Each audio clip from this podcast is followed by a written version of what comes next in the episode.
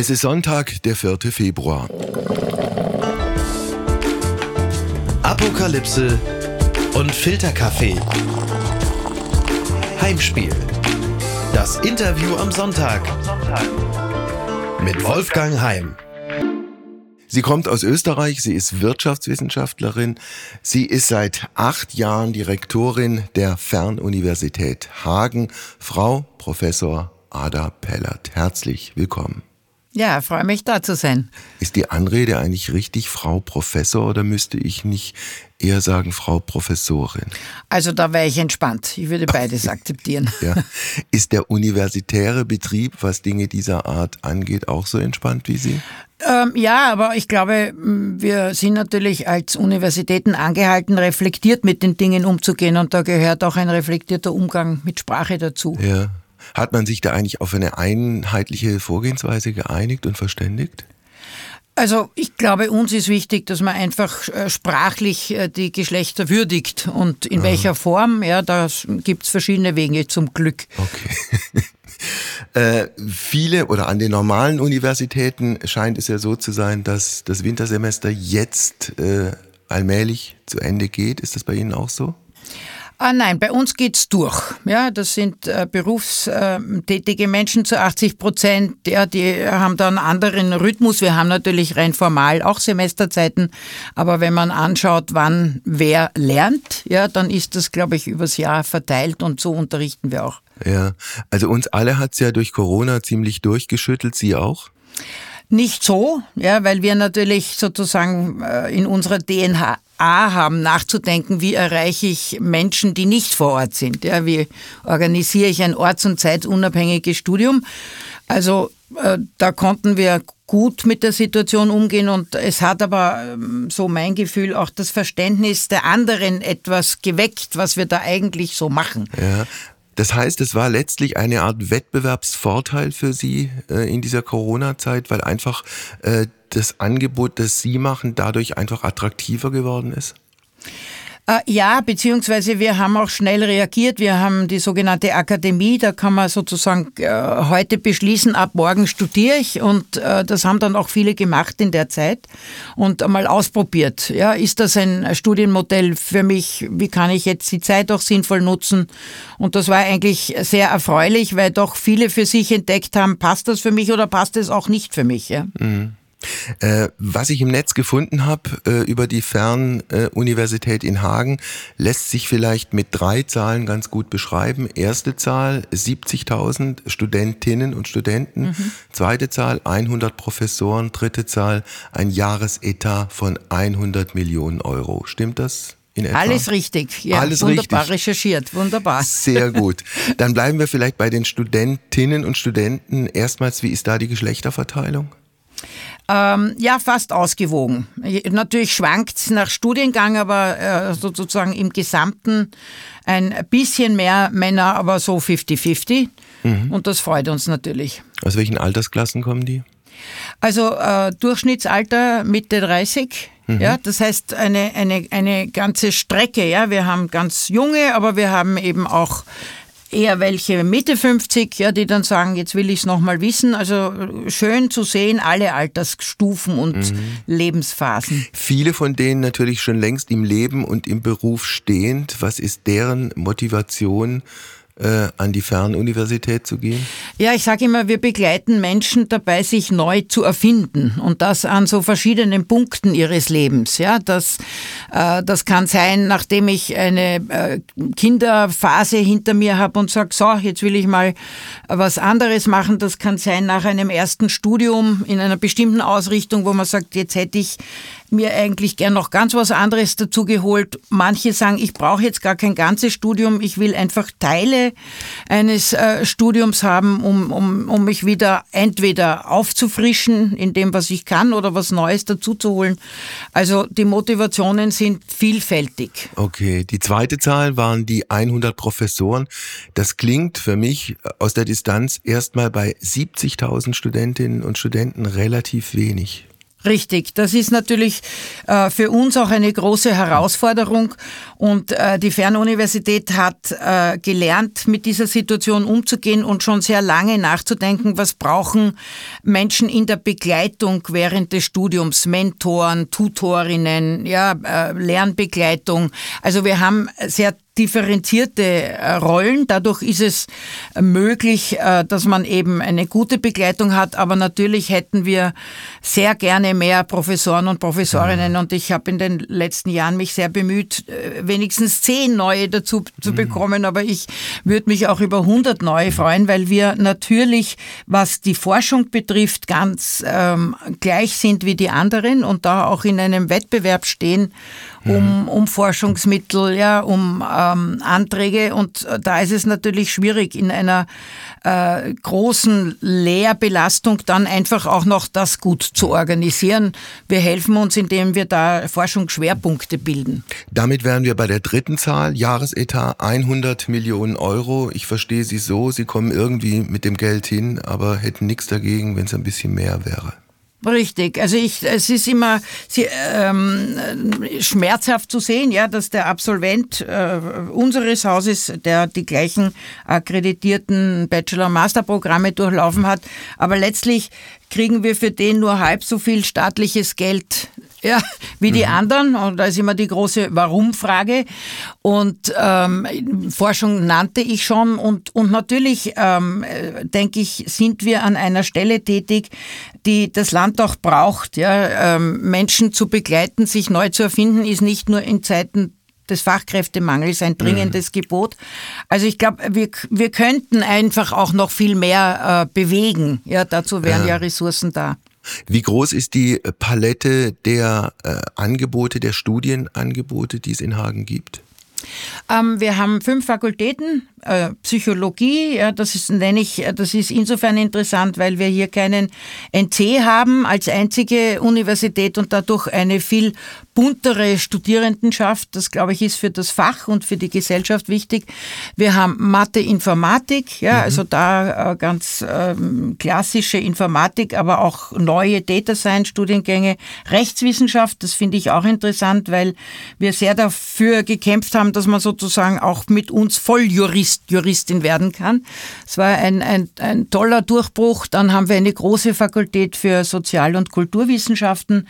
Das ist insofern spannend, weil wir eben eine öffentliche Einrichtung sind und auch Fächer haben wie Philosophie, Literaturwissenschaften, Politikwissenschaften. Das ist ein, ein wichtiger öffentlicher Bildungsauftrag, der ja. sich im privaten Spektrum nicht so finden würde. Ja. Sie machen diesen Job ja jetzt schon seit ein paar Jahren. Stellen Sie fest, dass es immer auch äh, je, nach, je nach Zeit bestimmte Trends gibt, wo bestimmte Studiengänge gefragter sind und gefragter werden als andere? Äh, ja, ein Stück. Ich habe unsere fünfte Fakultät äh, noch nicht genannt. Die wären mir da sehr gram. Das sind die Wirtschaftswissenschaften. Das sind äh, nach wie vor, was die Studierendenzahlen betrifft, ja. die größten. Also das Ihr ist eigenes Metier. Genau, das ist natürlich ein, ein, ein Motiv. Ja, ich will beruflich noch erfolgreicher sein. Dann greift man natürlich zu einem Studium der Betriebswirtschaft, äh, Wirtschaftswissenschaften. Ähm, ähm, da denke ich, ist ein klares Karrieremotiv und äh, das war immer so und wird immer sein. Und dann gibt es eben äh, in, den, in den Kultur- und Sozialwissenschaften oft einfach, ähm, ich, ich will mich mit was beschäftigen, was mich schon immer äh, gereizt hat.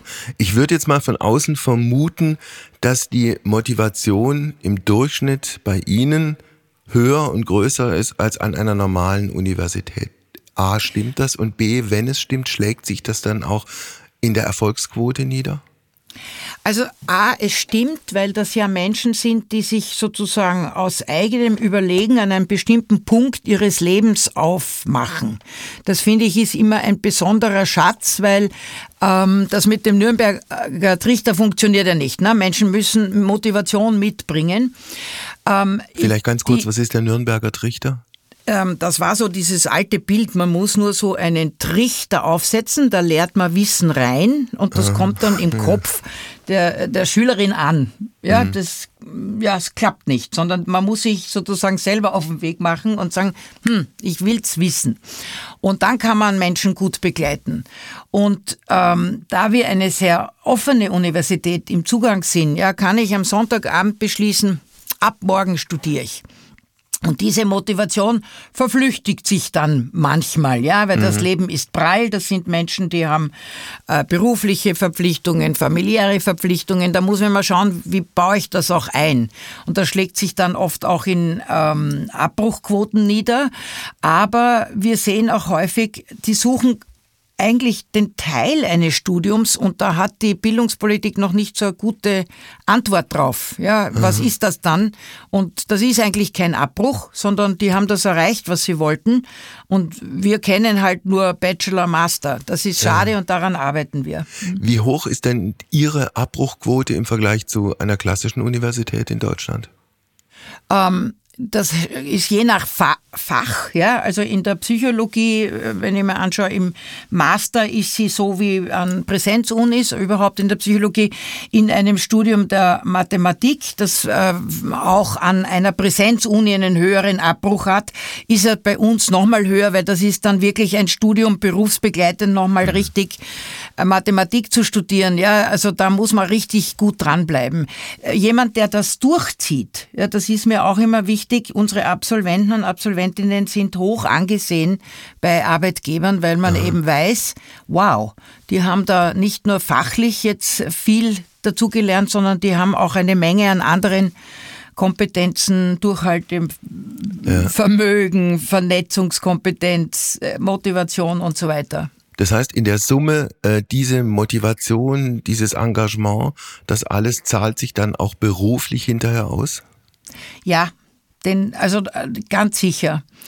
Und ähm, mich, wenn ich mich sozusagen motivieren will, dann gehe ich auf eine unserer Alumni feiern. Das ist mhm. äh, wunderbar, ja, weil sie da so erleben, was haben Menschen jetzt eigentlich mit dem Studium gemacht, warum, mhm. ja, wie, wie haben sie sich dadurch äh, verändert und wirklich so ein Stück neu erschaffen. Und äh, wir haben eben viele, die das ohne uns nie machen hätten können, ja, weil mhm. sie die ersten sind, die in ihrer Familie studieren oder weil sie berufstätig sind oder im Ausland sind. Und also das ist so ah, die pralle äh, Lebenswirklichkeit okay. des 21. Ja. Jahrhunderts. Wenn wir, Frau Pellert, ein bisschen auf Ihr Leben gucken, das ist eine ziemlich spannende und abenteuerliche Reise durch Österreich. Also, geboren in Wien, korrekt? Bruck an der Mur in der Steiermark. Schon, schon mal falsch. ähm, Abitur in Wien, wenigstens richtig? Richtig. Okay. richtig. Studium in Graz, auch richtig? Richtig, erster Teil. äh, Promotion in Wien wieder? Richtig. Und die Habilitation dann in Klagenfurt? Genau.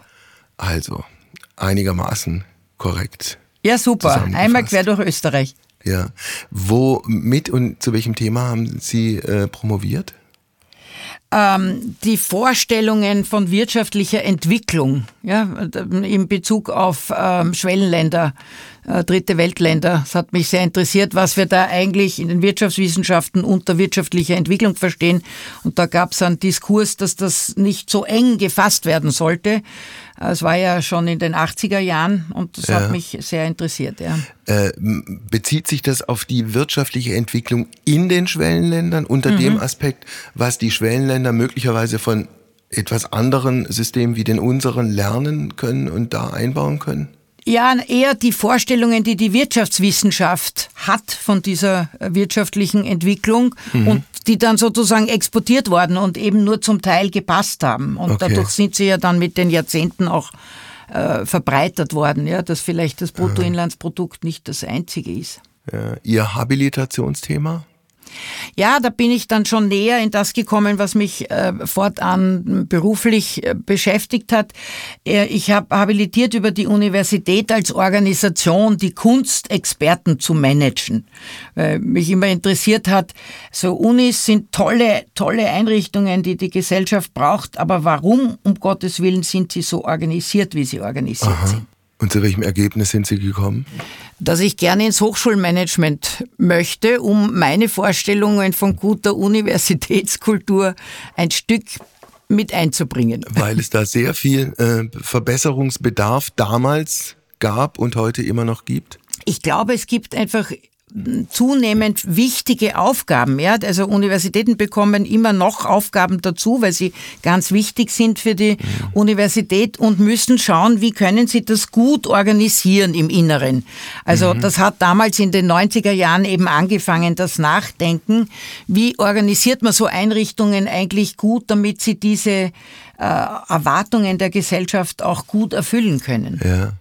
Äh, ich hatte im letzten Jahr, äh, bedingt durch ein Fernsehprojekt in, in Heidelberg, sehr viel Kontakt mit Wissenschaftlern und Medizinern, Medizinerinnen und eigentlich unisono kam die Klage darüber, dass die unfassbar viel mit dieser Bürokratie und dieser Verwaltung zu tun haben und dass das so viel an Kraft und Energie absorbiert, dass andere Dinge auf der Strecke bleiben. Ist das auch Ihr Eindruck und ist das auch Ihre Erfahrung, was Hagen angeht? Also das ist in der Tat ein Problem. Das ist genau eines dieser Punkte. Ja, wenn wir nicht schauen, wie können wir unsere Verwaltungen serviceorientierter, digitaler aufstellen, dann frisst das kostbare Zeit der Forscher und Forscherinnen. Ja, nicht nur werden sie frustriert, sondern wir verwenden ihre Zeit auch falsch. Mhm. Das ist genau eines dieser äh, letztlich Managementfragen und äh, das muss man einfach verbessern und gut hinkriegen, weil äh, es ist ein Jammer für alle, wenn das so ist, wie Sie berichten. Ja, wir klagen ja auch alle gemeinsam gemeinsam seit einigen Jahren über diese digitale Wüste namens Deutschland. Hat sich da in den letzten Jahren was geändert und verbessert? Mühsam ernährt sich das Eichhörnchen, würde ich sagen. Ich war ja da drei Jahre im Digitalrat der Bundesregierung und nicht ohne Grund haben wir das Thema digitaler Staat als unser erstes und wichtiges gesehen, weil wir gesagt haben, sorry, also wenn man da nicht dran geht, und äh, das ist aber ein echt dickes Brett, weil wir müssten zuerst drüber nachdenken, ja, wie, wie können wir uns eigentlich einfacher und anders verwalten, mhm. bevor wir diesen alten Wein in dann neue digitale Schläuche gießen. Und das ist natürlich ein äh, mühsames Unterfangen, hat sehr viel mit ähm, zum Beispiel der Schriftformerfordernis der deutschen Verwaltung zu tun. Bitte? Und also Schriftformerfordernis. Und da gibt's viele eingebaute Hemmnisse, mhm. aber ich glaube, Sie haben da genau den Finger in der Wunde, ne? dass man äh, die, die Verwaltungsprozesse, da könnte man uns das Leben wirklich leichter machen. Dann gibt's auch noch föderale Hemmnisse, dass das Bundesland A es doch ganz anders machen möchte als das Bundesland B. Richtig, da ziehen wir uns dann den nächsten äh, Energiebereich raus. Ja, also das wäre ja an sich nicht schlecht, wenn man diese Vielfalt äh, gestalten, organisieren würde, ja, ein Lernen voneinander organisieren würde. Aber da müsste sich halt jemand dafür zuständig fühlen. Und da erlebe ich im Bildungsbereich eher so, huch, das sind die Länder, da kann der Bund nicht rein. Also man hat auch Angst, zu viel miteinander ja. zu tun. Dazu kommt möglicherweise, ich weiß jetzt nicht, wie Ihre Erfahrungen da waren, in diesem Digitalrat waren Sie, glaube ich, bis 21, das mhm. heißt bis zum Ende der Kanzlerschaft von äh, Angela äh, Merkel. Ich weiß, mhm. haben Sie die persönlich dann auch mal richtig, erlebt wir haben, und getroffen und gesprochen? Richtig, wir, wir haben sozusagen ähm, einmal im Quartal sozusagen mit dem ganzen Kabinett und haben ein, ein bestimmtes Thema dann ähm, vor- und nachbereitet mit unseren Vorschlägen. Ja. Die müsste doch eigentlich als, als äh, Naturwissenschaftlerin, als Physikerin Ihnen gegenüber, Ihren Themen gegenüber sehr aufgeschlossen gewesen sein, oder? Ja, äh, war sie. Und vor allem, was mich sehr beeindruckt hat, einfach eine äh, neugierige Frau, auch nach diesen vielen Jahren in der Spitzenpolitik. Und ähm, das äh, war eine Qualität. Ja? Und sie hat ja offen am Anfang, das ist ja oft vorgeworfen worden, gesagt, uh, das ist Neuland, aber es ist nun mal Neuland äh, für mhm. viele. Und äh, damit offen umzugehen und zu sagen, so, und was bedeutet das jetzt für unsere Strukturen und, und, und das Mindset, das finde ich mal den richtigen Startpunkt. Und da hat ja. mich ihre wissenschaftliche Neugier schon sehr beeindruckt. Konnte sie Ihnen denn erklären, warum sich die Politik, die Spitzenpolitik mit diesem digitalen Thema so schwer tut? Ich, ich glaube, das liegt so quer, ja. Also wenn, wenn man sich anschaut, also in jedem einzelnen Ministerium, ja, jetzt ist ja das wieder verteilt auf verschiedene. Und äh, das ist ganz schwierig, querliegende Themen äh, zu organisieren und dann tatsächlich in so lang gewachsene Strukturen äh, zu bringen. Also wir haben mit äh, Ministerien gearbeitet, wir haben gesagt, man muss mal mit einem Ministerium sowas, was ist eigentlich ein digitales Mindset, was heißt Nutzerorientierung, da prallen ja Welten aufeinander. Aber ich glaube, äh, man muss das an sich selber mal ausprobieren. Und das ist natürlich jetzt kein schneller Ritt zur Digitalisierung in Deutschland. Haben Sie, äh, wenn Sie denn auch mit Politikern und Politikerinnen zu tun hatten in diesen Jahren, auch das Gefühl bekommen, die tun sich auch deshalb schwer mit, mit, auch mit harten und taffen Entscheidungen, weil immer im Hinterkopf ist, ich muss ja wiedergewählt werden? Ja, natürlich, natürlich. Ja, das ist äh, diese äh, Legislaturperiodenbetrachtung ist natürlich ein Hemmnis für alles, was längerfristige Entscheidungen braucht. Ich habe ein, ich war ja da zuständig für das Thema Bildung und Kompetenzen und ähm, wir haben dann umgestellt und haben versucht, über Lernen zu reden, weil ich gemerkt habe, es ist auch so ein Denken in Ressorts. In mhm. dem Moment, wo man sagt Bildung, da klappt so der durchschnittliche Bundesspitzenpolitiker die Augen nach hinten und sagt, geht mich nichts an, Ländersache und dort sind doch Schulministerien. Ja. Und äh, unser ganzes Bestreben war zu sagen, Achtung, es geht um gesellschaftliche Transformation und wie wollen wir die denn anders organisieren als durch wirklich äh, massive Investition in gemeinsames Lernen. Und das trifft vom Ministerium, von der Führungskraft bis zum Verwaltungsbereich alle. Zumal die, die, wirklich gravierenden Probleme dieses Landes ja nicht einfach nur auf die jeweiligen Bundesländer runtergebrochen werden können, sondern die Gesamtgesellschaft tangieren. Nehmen wir das Thema Fachkräftemangel und oder Migration. Also irgendwie die Politik hat es über viele Jahre nicht verstanden, eine, eine, sowas wie eine gesteuerte Einwanderungspolitik hinzukriegen, um eben dieses dramatische und gravierende Problem des äh, Fachkräftemangels in den Griff zu kriegen. Genau. Also es sind doch zwei heiße Themen, Transformation und Integration. Das mhm. müssen wir bewältigen als Land. Und ich finde ja den Fachkräftemangel, der ist bitter, aber der hilft uns auch mal genauer hinzuschauen und zu sagen, Moment, was müssen wir da eigentlich tun? Und dann sind sie äh, schnell bei einer anderen Form der Integration und dann sind sie beim genauen Nachdenken auch, ich muss jeden mitnehmen und ich muss überlegen, wie, wie bekomme ich Menschen jetzt von A nach B? Und da sind sie beim Lernen und der begleitenden Bildung. Und ich, äh, mich treibt um, warum wir nicht viel stärker sehen, wie wirkmächtig eigentlich begleitende Bildung, Weiterbildung, Lernen wäre Mhm. Ähm, auch politisch. Ich wüsste nicht, wie wir Transformation anders organisieren. Aber das ist ein Kraftakt und das geht nicht in diesem Klein-Klein der Zuständigkeiten. Ja, ich habe ja. mir so ein, ein Ministerium für Lernen und Innovation gewünscht, um auch einmal zu sagen, Leute, das ist eine Investition in die Zukunft. Das ist jetzt nicht nur nice to have und wenn wir kein Geld haben, dann streicht man das als erstes. Aha.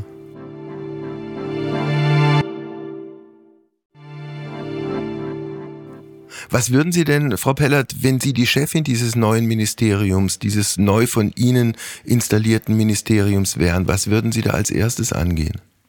Also, als erstes, glaube ich, müsste man ähm, an dem arbeiten, dass wir verstehen, Investitionen in dem, also Investitionen, Investition in Bildung ist eben eine Investition und keine Ausgabe. Es fängt zum Beispiel an, dass das statistisch aber nicht so ist. Ja? Mhm. So, jetzt denken wir mal, das ist Investition in unsere Zukunft. Das heißt leider, man muss Geld in die Hand nehmen.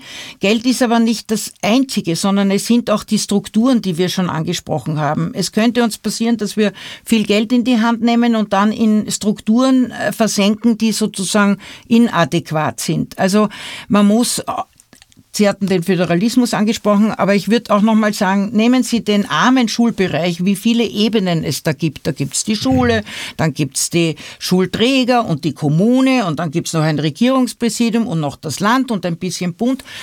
Oh, und am Schluss lauter erschöpfte Menschen. Die einzelne Schule bräuchte Autonomie Ja, dass ja. sie sagen kann, ja, wir können was bewegen. Das, ja, wie, wie nehme ich die Engagierten mit? Und ich glaube, wir müssen den Mut haben, da mal strukturell kräftiger dran zu gehen und zu sagen, wie, wie schaffe ich auch Strukturen, dass das nicht so kompliziert ist. Denken Sie an den Digitalpakt für die Schulen. Also das war einfach strukturell so kompliziert, das kann die einzelne überforderte Schule nicht abrufen. Ja, wie reagieren die Politiker und Politikerinnen denn, wenn sie diese doch sehr plausiblen und nachvollziehbaren Vorschläge machen? Ich glaube, das Bildungsthema hat das Problem dieses, äh, das ist so ein Sonntagsreden-Thema, weil also da ist man ja ganz schnell beim Konsens und man schließt jeden Vortrag und ohne Bildung ist alles nichts. Und dann hat man das Gefühl, das hat man jetzt eh gesagt und jetzt kann man sich den wirklich wichtigen Dingen wie äh, Verteidigung, Finanzen, Wirtschaft zuwenden. Mhm. Und ich glaube, ähm, mit dem Satz beginnt erst und jetzt muss man überlegen, wie, wie schafft man entsprechende Ressourcen, wie schafft man entsprechende Umgebungen und wie befähigt man Menschen auch, ja, weil mich treibt dieses lebenslange Lernen, das heißt, Sie schauen sich Menschen an, äh, so flapsig gesagt, von der Wiege bis zur Bahre, mhm. und dann nimmt man einen anderen Blick ein. Das würde ich für dieses mhm. Ministerium auch empfehlen, weil sie dann schauen, okay, ich muss natürlich investieren bei den Jüngsten und gerade bei den Schwächsten. Wie bekomme ich sie ins System? Wie, wie, wie, wie schaffe ich überhaupt Möglichkeiten. Und dann entlang der Lebensspanne gibt's aber verschiedenste Phasen, wo mit zunehmendem Alter die Eigenverwandtung zunimmt. Aber ich brauche immer so einen Mix, ja, und ich darf nicht mhm. sagen, was dann zwischen, weiß ich nicht, 25 äh, und 70 passiert, überlasse ich dem Individuum allein. Nur, Frau Pellert, wenn wir wirklich mal auf die ganz Kleinen gucken, ja, die jetzt mhm. noch in der Kita sind oder jetzt eingeschult werden, in der Grundschule sind, äh, wie wichtig diese Förderung ist doch, zeigt doch der Blick auf die jeweiligen Familien. Mhm. Es gibt ja auch in Deutschland inzwischen Hartz-IV-Familien, ich weiß es nicht, in der zweiten, dritten oder vierten Generation. Das heißt, die Ausgangssituation und die Ausgangsmöglichkeiten dieser Kinder sind so schlecht erstmal, dass die ja einer ganz besonderen und speziellen Förderung bedürfen. So ist es. Das ist eine Investition in unsere aller Zukunft. Also ich lebe in Hagen. Das ist eine Stadt, die äh, viele Schulden hat, die schwierige Strukturen hat und die eben genau da hinschauen muss. Und die Bildungsdezernentin, die sagt, so, wenn ich von zehn Kindern, ja, aus armen Familien, die äh, vielleicht da gehen sechs gar nicht in die Schule. Wenn es mir gelingt, ja, durch Projekte genaues Hinschauen und begleiten, dass am mhm. Schluss acht von denen in die Schule gehen, ja, ist das ein äh, äh, Fortschritt. Und genau dieses Hinschauen, wie kriegen wir die ins System, das, glaube ich, ist ganz wichtig. Und wie fallen sie ja. dann auch nicht wieder raus? Also ich, ich kann da insofern was vielleicht dazu was beitragen. Ich, ich mache seit einem Jahr so eine Vorlesepatenschaft an der Brennpunktschule in, Stutt, äh, in Stuttgart äh, und krieg Kinder mit aus, aus Syrien, aus dem Irak, äh, aus Nigeria, aus Mali, aus der Ukraine, aus Russland äh, Kinder, die unter wirklich zum Teil auch sehr, sehr schwierigen Lebensbedingungen der Eltern hier, hier groß werden und wo, wo man aber sofort feststellt, wie, wie, wie viel Potenzial bei diesen Kindern da ist, wie viel Kreativität da ist. Und das alles müsste man nur freisetzen, um mhm. diese Kinder auf einen guten Weg zu bringen. So, ja, so ist es. Und das ist natürlich wunderbar, dass Sie das machen, weil ich glaube, wir müssen auch als Gesellschaft uns da richtig engagieren auf verschiedensten Ebenen und können das nicht nur den Schulen überlassen. Ja, das, äh, da braucht es einfach auch äh, viel Engagement aus anderen Bereichen. Und ich sehe ja dann, wenn es gelingt, ja, im späteren, ich hatte gesagt, wir haben zum Beispiel Studierende, die die ersten in ihrer Familie sind, die studieren, ja.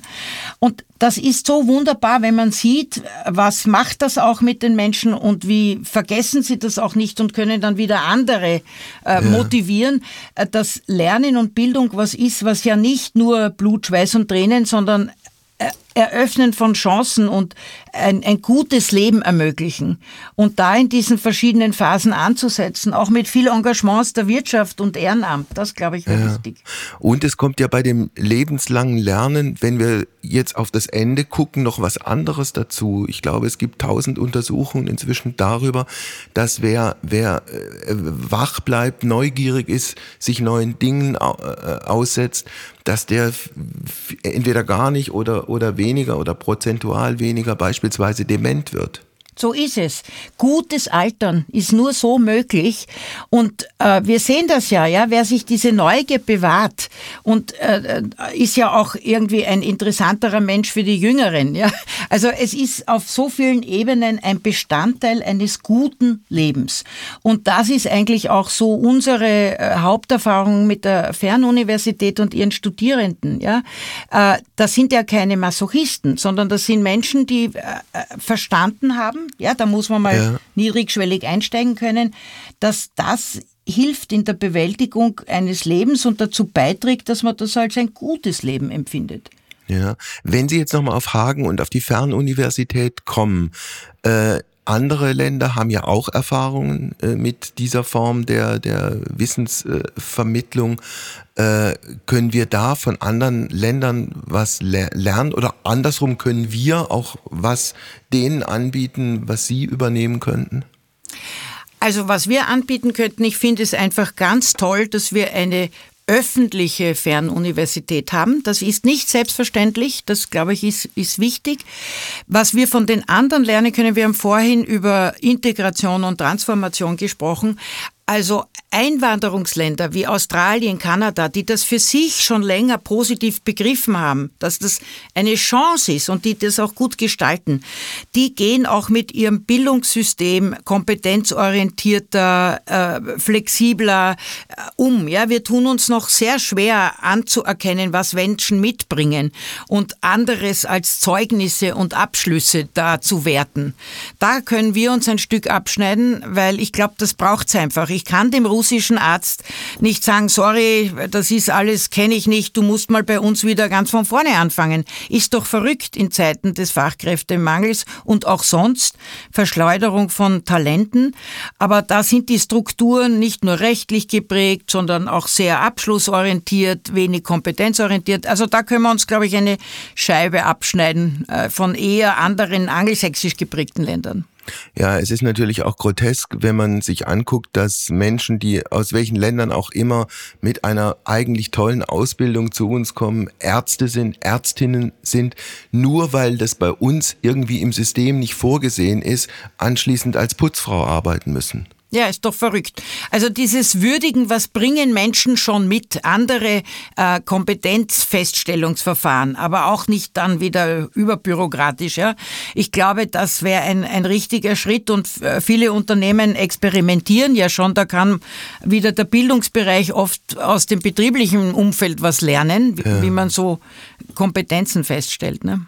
Wobei eins noch zur Putzfrau, das soll um Gottes Willen nicht abwertend klingen. Also ich wüsste nicht, wie Deutschland aussehen würde, gäbe es die vielen Reinigungskräfte, die im Übrigen auch aus vielen Ländern dieser Welt kommen, nicht und dieses Land, in dem wir leben, aufräumen. Ja, Deswegen würde ich ja gern diese Remigrationsideen mal ökonomisch durchleuchten. Ja, dann können wir zusperren. Und ähm, es ist ja nicht, es ist ja, denken Sie an den Gesundheitsbereich, denken Sie an den äh, Bildungsbereich. Also braucht man nicht vertiefen, aber wir müssen die Talente, die wir haben, ja, die ja. müssen wir äh, begleiten, wertschätzen und neue anziehen und so in einer Form, dass die das Gefühl haben, ja, hier, hier kann ich mich entwickeln, ja, weiter äh, bewegen. Das ist ja auch so unsere Erfahrung. Die Menschen ja. sind dazu bereit, wenn die Strukturen passen. Unser Pflegesystem würde komplett ko äh, kollabieren, das private Pflegesystem, wenn es die Frauen aus, keine Ahnung, Rumänien, Bulgarien, Polen, woher auch immer, äh, wenn es die nicht gäbe. Und äh, ich war im, im letzten Jahr äh, für Studio Bummens mit Mia Becker, der, der Technikerin in Kirchheim-Unterteck, in einem Pflegeheim. Wir haben die älteste Frau Deutschlands, Frau Kretschmann, 113 Jahre alt, besucht. Und mal davon abgesehen, dass es eine sehr beeindruckende Frau war, die ein, ein Leben gelebt hat, das äh, sozusagen vor den Ersten Weltkrieg zurückgeht, äh, war es natürlich auch äh, ganz eindeutig so, also in diesem Pflegebereich, das waren Frauen, die aus den, von den Philippinen kamen, aus Thailand kamen, aus Osteuropa kamen. Ich glaube, aus Deutschland war da niemand. Hm. Also auch Hagen ist eine äh, sehr bunte Stadt. Ja, wir haben jetzt gerade äh, eine Charta der Vielfalt vorbereitet mit der Stadt, um das auch gemeinsam zu würdigen. Ja, das, das sind äh, die unterschiedlichsten Communities und ich halte das für eine wirklich äh, tolle Errungenschaft, ja, dass es ähm, diese Möglichkeiten gibt, miteinander zu leben. Ja. Ich würde gerne, wenn Sie einverstanden sind, Frau Pellert, noch auf eine Phase Ihres Lebens kommen, die äh, sich sehr weit weg von hier abgespielt hat. Sie waren mal fünf Jahre insgesamt äh, die Präsidentin einer Akademie in Peking. Äh, was war das für eine Geschichte damals? Ja, das war spannend. Das war für ähm, Daimler, ähm, haben wir aufgebaut ein internationales ähm, Nachwuchsführungskräfteprogramm ja, von äh, jungen äh, Führungskräften, chinesischen, die aber dann mit unserer Hilfe in Deutschland und in Amerika, also in den drei Hauptmärkten äh, von Daimler, Erfahrungen gesammelt haben in einem zweijährigen äh, Programm. Und das war einfach eine unglaublich lehrreiche Zeit für mich. Ich war ja nicht durchgängig unabhängig in China, aber ich konnte immer wieder äh, dort äh, mit Kollegen und Kolleginnen sprechen und eine doch für mich ganz neue Kultur kennenlernen. Und äh, das war wirklich sehr beeindruckend und auch lernträchtig. Ja. Was vor allem hat Sie da beeindruckt, Frau Pellert? ähm, dieser unglaubliche Wille der chinesischen Kollegen zu lernen. Also wir haben das ja vor vielen Jahren so abgetan, ja, die kopieren doch nur. Hm, mhm. Ich habe das dann schon gelernt, ganz anders sozusagen anders zu framen. Die haben sich einfach angeschaut, was klappt wo in der Welt gut. Also ja, was kann man davon kopieren? In Deutschland gibt es das duale Studium. Warum gibt es das? Ja, was, was kann man damit machen? Und haben dann versucht, das in ihrem Kontext ähm, zu implementieren. Ja, das ja. klappt nicht immer unfallfrei, aber allein, dass man neugierig ist und schaut, was gibt es eigentlich so an Modellen und was könnten wir davon haben. Hätten Sie denn als jemand, der in einer individualisierten Gesellschaft groß geworden äh, ist, in so einem kollektiven System bestehen können? Hätte das funktioniert? Ähm, also das waren Jahre, wo das leichter möglich ist. Ja, das war ja 2011 mhm. bis 15. Ich war auch danach in der ähm, deutsch-chinesischen Kooperationsplattform im Bildungsbereich und habe mit äh, ja Sorge und und ähm, auch Frustration gesehen, dass das der Austausch immer weniger wurde. In den mhm. Jahren, in denen ich dort war, war noch ein, ein gutes Miteinander, aber das ist immer weniger geworden und jetzt ist es ja sogar im wissenschaftlichen Bereich sehr reduziert bei bestimmten Themen und das ist natürlich ein Jammer und das hat damit zu tun, dass das halt sehr äh, stark beeinflusst wird und ähm, ja, das wäre dann keine Umgebung, in der ich mich noch so richtig wohlfühlen würde. Das heißt, Kontakte nach China haben Sie aktuell gar keine mehr? Die sind viel, viel weniger geworden. Ja, also jetzt im wissenschaftlichen Bereich, weil man auch so das Gefühl Gefühl hat, Wissenschaft steht für einen offenen Austausch und Diskurs und wenn man das Gefühl hat, das ist irgendwie überschattet von anderen Motiven, dann wird es schwieriger. Das gilt nicht für alle Fächer, das will ich jetzt auch nicht und, äh, verallgemeinern, weil es ist ja auch Wissenschaft und Bildung eben abseits der großen Politik aufgerufen, Kontakte zu halten, auch in manchmal schwierige Gegenden dieser Welt. Ja, wobei natürlich auch noch eins dazu kommt, wenn man sich anguckt, welche Länder äh, auf digitale Art, auf andere Art Attacken auch auf Deutschland fahren. Da stehen zwei Länder ganz oben an der Spitze. Das eine ist Russland und das andere ist halt China. Richtig. Und deswegen ist man zu Recht vorsichtig, ja, und muss sagen, was äh, ist jetzt, gibt es da einen doppelten Boden in einer Kooperation? Ja, man, äh, das beruht alles auf Vertrauen und wenn das erschüttert wird, weil es, man das Gefühl hat, es gibt eine zweite Agenda, ja, dann mhm. wird es schwierig. Können wir, was diese Themen, diese ganzen Themenpalette, die wir jetzt schon besprochen haben, Frau Pellert, können wir da irgendwas von China lernen? Ähm, ja, also das, was ich gesagt habe, ja, dieses ähm, wirklich neugierig hinschauen, was machen eigentlich die anderen so und was kann mhm. man davon lernen. Das ist für mich schon der Punkt. Ja? Also wir können es ja dann in einer äh, freiheitlichen Grundordnung und miteinander diskutieren. Wir werden das in einem, also an Europa, ich habe mich auch noch nie so als Europäerin gefühlt wie in diesen Jahren in China, weil äh, man plötzlich sieht, wow, diese Vielfalt, diese vielen Kulturen, dieser freie Meinungsaustausch, ein hohes Gut, ein hohes Gut. Ja, das äh, hat sich mir ganz eingeprägt und da, dafür würde ich mich auch sehr einsetzen. Aber diese neugierige Blick, ja, es ist wieder mhm. diese Vielfalt, die man auch so organisieren muss, dass man davon lernen kann. Können wir denn äh, für unser deutsches Bildungssystem was aus Ihrem Heimatland Österreich ziehen und lernen? Ähm, ja, da gibt's, das ist ja in einem kleinen Land oft alles viel leichter, ja. Also da mhm. braucht man dann nicht groß über Föderalismus sprechen, weil das ist kleiner als ein deutsches Bundesland. Also, aber ich äh, ähm, nehme zum Beispiel den Weiterbildungsbereich, ja, da sind äh, so Dinge wie die Bildungskarenz, da kann ich so Bildungsurlaub nehmen. Ja, das ist ein, glaube ich, ein Erfolgsmodell. Äh, wir brauchen in Deutschland noch eine bessere Unterstützung von Menschen, die sich eben auf den Weg machen, sich zu verändern. Und das ist nun mal nicht in der, nur in der Erstausbildung. Und da müssen wir ihnen Geld, Zeit und Informationen in die Hand geben. Und da finde ich dieses Instrument ähm, zu sagen, ja, du kannst jetzt auch für eine längere Zeit dich einem Weiterbildungsthema widmen. Wichtig, weil seien wir uns ehrlich, heute geht es ja um ganze Berufswechsel oft. Es reicht ja nicht, dass ich jetzt mal einen Kurs in Projektmanagement mache, sondern mhm. wir müssen ja Menschen dabei begleiten, sich beruflich ganz neu aufzustellen.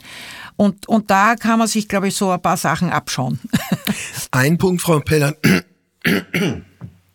Entschuldigung, das müsste jetzt schneiden. Äh, ein Punkt, Frau Pellert, würde ich gerne noch kurz zum Ende unseres Gespräches ansprechen, weil ich weiß, dass der Ihnen besonders am Herzen liegt. Frauenförderung an den Hochschulen. Wie weit ist man da inzwischen in Deutschland an den Universitäten? Ja, also das gehört so zu den äh, glücklichen Momenten, wenn man so am Sonntagabend einen Schritt zurück macht und so auf die Zeit schaut. Also ähm, weil äh, da die Frauen haben sich diesen Bereich erobert ja, also ich denke, es äh, ist immer noch viel zu tun, aber wenn ich so anschaue, gehört eher zu den Feldern, äh, wo sich was bewegt hat und gut ist es für die Institutionen, ja, weil ich habe mich mit dem Thema Frauen und Hochschulen auch beschäftigt, weil ich sagte ja anfangs, ich das Gefühl habe, da gibt es so ein Modernisierungsdefizit organisatorisch und äh, die Frauen sozusagen als äh, Latecomerinnen in dem System, ja, die, die haben dann so sich umgeschaut und wenn sie ganz wenige waren, haben sie gesagt, irgendwie ist das komisch, aber vielleicht liegt das auch an mir. Und als sie mhm. dann mehr wurden und miteinander geredet haben, haben sie gesagt, na, das ist wirklich komisch, wie die hier kommunizieren. Also will sagen, das hat dann einfach, glaube ich, auch so einen Schub in der Organisationsentwicklung gebracht und ich sehe einfach mit Freude, dass es jetzt selbstverständlich ist, dass es weibliche äh, Rektoren gibt. Ja, das, das war ja nicht immer so. Als ich Österreich verließ, gab es damals noch gar keine. Mhm. Gibt es noch Defizite oder ist alles ja. im Wesentlichen ja. abgeräumt? Nein, nein, natürlich. Das wird uns weiter beschäftigen und wir haben jetzt gerade zum Beispiel unter den weiblichen Rektorinnen gesagt, hm, jetzt sind wir da alle in Leitungspositionen. Wieso gibt es eigentlich immer noch so wenig Professorinnen? Ja, woran liegt das genau? Oder wo, wieso verlieren wir doch immer noch Frauen, die dann sagen, das mhm. ist kein attraktives System für mich? Also da bleibt was zu tun, aber ähm, jetzt äh, das Glas halb voll betrachtet, ist es doch ein Feld, wo sich äh, politisch Gutes getan hat. Ich wollte gerade sagen, dieses halbvolle oder halbleere Glas, wir haben jetzt auch viel gesprochen über Dinge, die im deutschen Bildungssystem nicht so toll funktionieren. Auf der anderen Seite, es gibt, glaube ich, Länder und Gesellschaften auf der Welt, wo es deutlich schlechter ist als bei uns. Na, 100 Prozent. Ja, ich lebe äh, sehr gerne in Deutschland und im deutschsprachigen Raum, weil er eben äh, ein, der Bildung einen hohen Stellenwert zumisst. Das kann man ja nicht in Abrede stellen. Das ist klug und da können wir einfach nur noch besser werden. Mhm. Schönes Schlusswort. Vielen Dank für das Gespräch und alles Gute für Sie. Ja, herzlichen Dank für das Gespräch, Herr Heim. Heimspiel. Apokalypse und Filterkaffee ist eine Studio Bummens Produktion mit freundlicher Unterstützung der Florida Entertainment. Redaktion Wolfgang Heim. Executive Producer Tobias Baukage. Produktion Hanna Marahiel. Ton und Schnitt Christian Pfeiffer.